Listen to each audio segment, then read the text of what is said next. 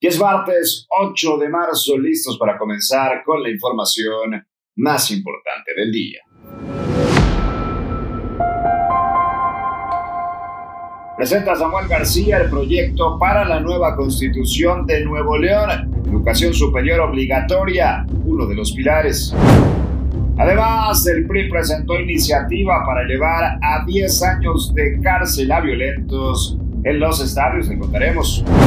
En su gustada sección de No es broma, el presidente López Obrador dice que lo sucedido en Querétaro es culpa de los neoliberales. Además, propone Movimiento Ciudadano citar a los directivos del fútbol mexicano en la Cámara de Diputados para iniciar responsabilidades. Y Rusia anuncia tregua en varias ciudades de Ucrania para permitir la salida de civiles en este conflicto. Comenzamos.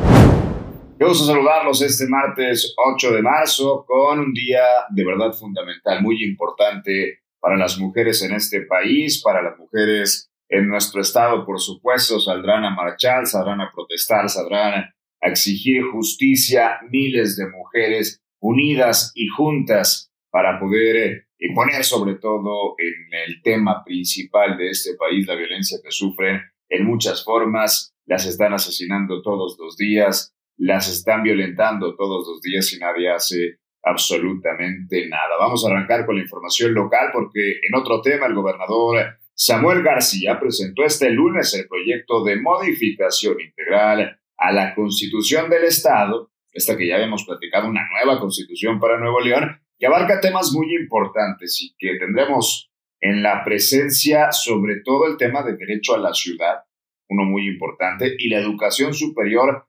obligatoria el fomento del teletrabajo, que se normalizó con la llegada de la pandemia, el cuidado del medio ambiente, la justicia cívica y la paridad, entre otros temas principales que vienen a darle un nuevo giro a la Constitución. García Sepúlveda pidió a los legisladores que sea avalada en este mismo año y destacó que la iniciativa es avanzada en derechos humanos, equilibrio de poderes y busca ordenar a los órganos autónomos de manera compacta, sencilla y con una visión de futuro.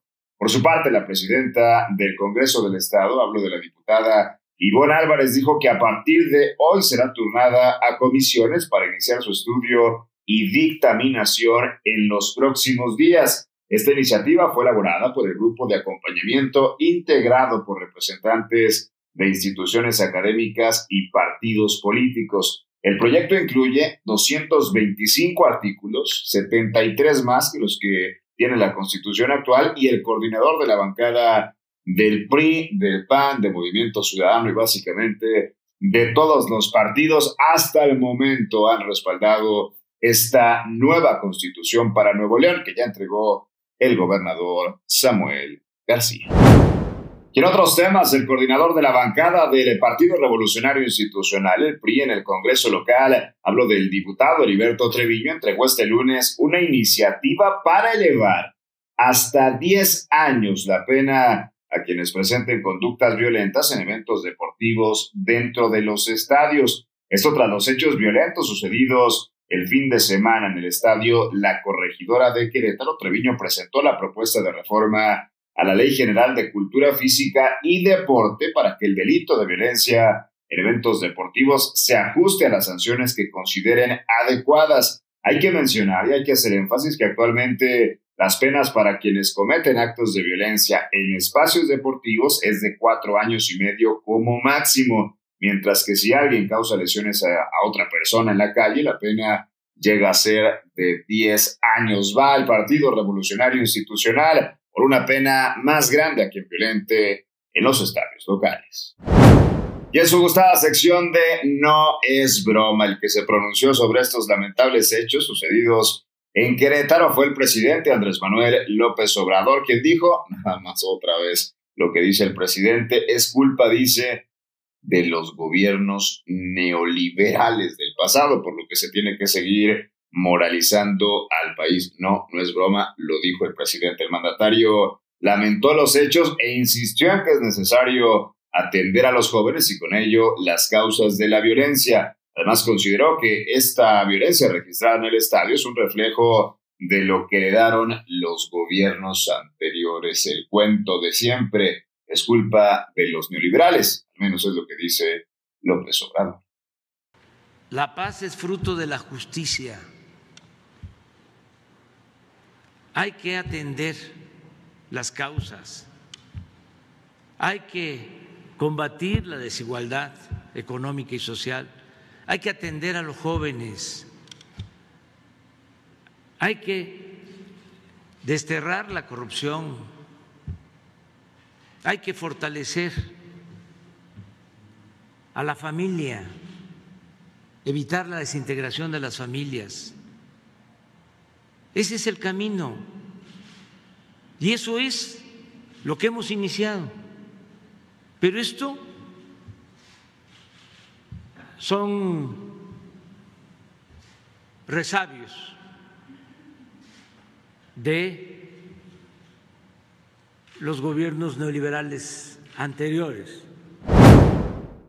Y la Junta de Coordinación Política de la Cámara de Diputados instalará una mesa de trabajo para dar seguimiento a los hechos de violencia registrados el pasado sábado en el estadio Corregidora, además de convocar a los presidentes de la Federación Mexicana de Fútbol, hablo de John de Luisa y de la Liga BBVA MX, Miquel Arreola, así como a los dueños de todos los equipos. La reunión fue propuesta por Movimiento Ciudadano y será para tratar a profundidad este tema y sobre todo para comenzar a fincar responsabilidades. En su planteamiento presentado este lunes a la Junta de Coordinación Política, Jorge Álvarez Maínez, diputado de Movimiento Ciudadano, solicitó formalmente convocar a una reunión de trabajo con Miquel Arriola a efecto de que dé cuenta de los lamentables hechos de violencia ocurridos el pasado 5 de marzo en el Estadio Corregidora de Querétaro. Así esperan los diputados que asistan los directivos del fútbol mexicano en búsqueda de respuestas y sobre todo en búsqueda de sanciones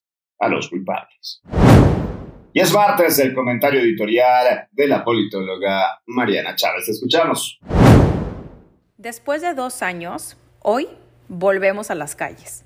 Llegamos nuevamente a un 8 de marzo, Día Internacional de la Mujer, que si bien se ha querido aprovechar el mismo para fines propagandísticos y de mercadotecnia, las calles se llenan de nosotras para recordarnos que hoy no se festeja, hoy se lucha.